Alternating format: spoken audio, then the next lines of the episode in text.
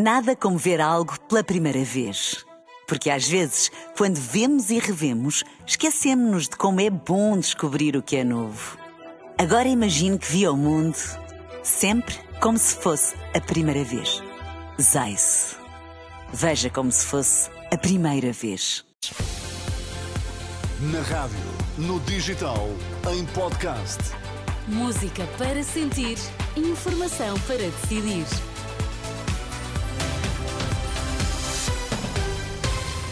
E vamos às notícias, a edição das sete a começar. Primeiro sabemos os destaques. Boa tarde. Boa tarde. Pode ser um princípio de acordo para um cessar-fogo na faixa de Gaza. Israel disse que sim, falta o Hamas. Pinto da Costa apresentou os eixos estratégicos de um futuro mandato à frente do Porto.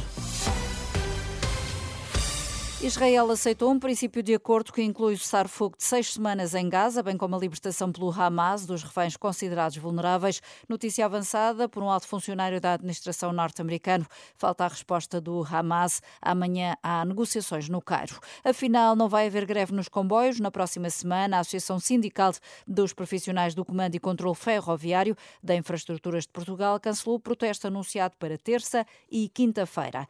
Luís Filipe Menezes juntou-se hoje à campanha da AD, o antigo líder do PSD esteve em Braga, onde Luís Montenegro acusou o Partido Socialista de se servir do Estado para ter mais votos. O que aconteceu na administração pública a começar pelo gabinete do Primeiro-Ministro e pelos gabinetes dos ministros todos nas últimas semanas, foi uma vergonha. Eles andaram a fazer de conta que não estavam em gestão. Eles andaram a mandar cartas, a mandar informação, a mandar uma série de orientações às pessoas para ver se, em desespero, ainda votavam no Partido Socialista.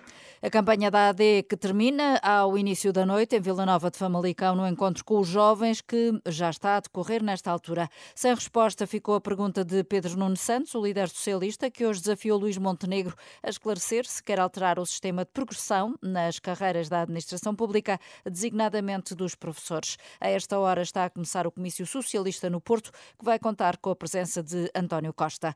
Também no Porto, Mariana Mortágua apontou baterias ao Chega e garantiu que o Bloco de Esquerda não descansa enquanto André Ventura não apresentar a lista de financiadores. Até ao final desta campanha e todos os dias, o Bloco de Esquerda vai perguntar e eu vou perguntar quem quem é que paga a campanha do Chega? Quem é que dá dinheiro ao Chega? Onde é que estão as contas do Chega? Onde é que estão os nomes dos financiadores do Chega? André Ventura fez saber, entretanto, que vai divulgar tudo numa atitude de transparência total em relação à notícia da CNN, em reação à notícia da CNN Portugal, que aponta irregularidades nas contas do partido por não entregar o nome das pessoas que doam dinheiro às entidades eh, competentes. Já Paulo Raimundo, que esta tarde andou por Odmira, diz que o discurso de ódio contra a imigração é uma manobra de distração, numa alusão à forte presença de imigrantes na região. Pinto da Costa apresentou hoje os eixos estratégicos de um futuro mandato à frente do Futebol Clube do Porto e aproveitou para indicar três nomes para hum, a direção do clube, se for eleito, António Oliveira, Marta Mazada e o empresário João Rafael Kohler.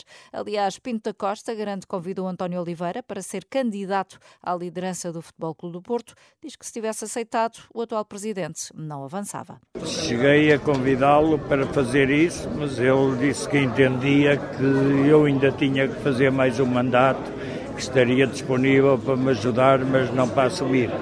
Pinto da Costa garantiu ainda que o receio sobre as contas do clube só existe para quem não conhece os factos e para quem não tem determinação.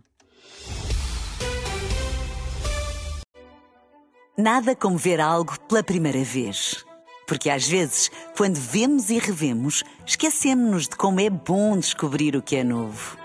Agora imagine que viu o mundo sempre como se fosse a primeira vez. Zais. Veja como se fosse a primeira vez.